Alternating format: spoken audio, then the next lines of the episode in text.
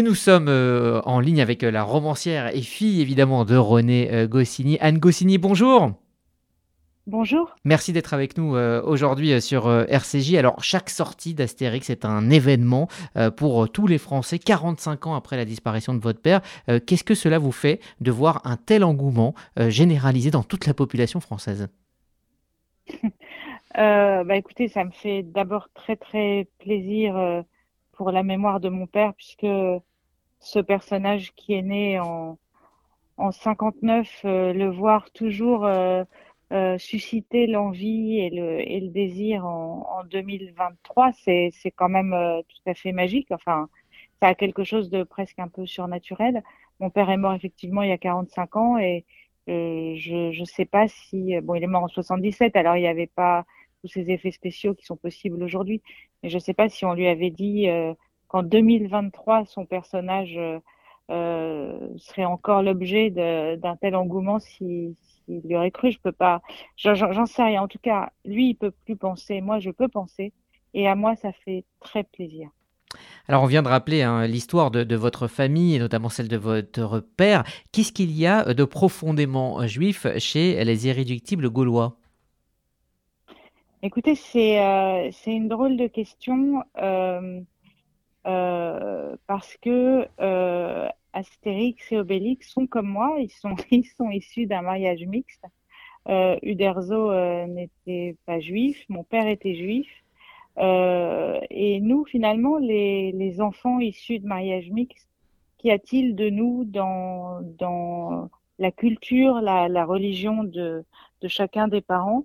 Il y a en fait euh, ce qu'on veut bien y voir et ce qu'on veut bien en faire.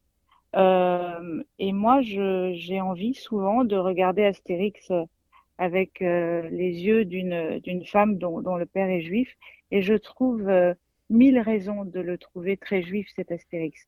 D'abord parce que il résiste, euh, il résiste à l'envahisseur et et il est plus fort que que l'ennemi systématiquement. Et même quand on a l'impression que c'est fini, il renaît de ses cendres. Et en ceci, je trouve qu'il nous ressemble. Euh, je trouve aussi que euh, la force, euh, apparemment, que lui donne la potion magique, est une espèce de métaphore de l'intelligence. Et, ça, ça me plaît beaucoup. et puis, voilà, et puis il y a tout un tas de, mots d'esprit, de, choses de, de, de, mon père, mais qui sont pas seulement propres à Astérix, euh, qu'on peut souvent euh, rapprocher de ce qu'on appelle euh, vulgairement ou pas vulgairement, enfin l'humour juif. Un certain sens de l'autodérision. Euh, l'autodérision, euh, le fait de jamais se prendre au sérieux, le fait de se moquer de soi-même, puisque mon père et Albert Uderzo ont inventé ce mythe français alors que ni l'un ni l'autre n'avait de sang français dans les veines, est-ce qu'on ne peut pas se dire finalement que pour parler de la France aussi bien et pour regarder la France et pour la décrire aussi bien qu'ils l'ont fait, il faut avoir le recul qu'ils ont eu en n'étant pas français ni l'un ni l'autre.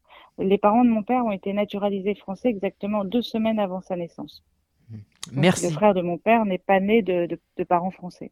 Merci Anne Goscinny pour euh, ces quelques mots. Donc euh, aujourd'hui, euh, jour de la sortie donc d'Astérix et l'Empire du Milieu. Merci à vous d'avoir pris quelques, quelques minutes pour RCJ. Avec toujours avec plaisir pour RCJ.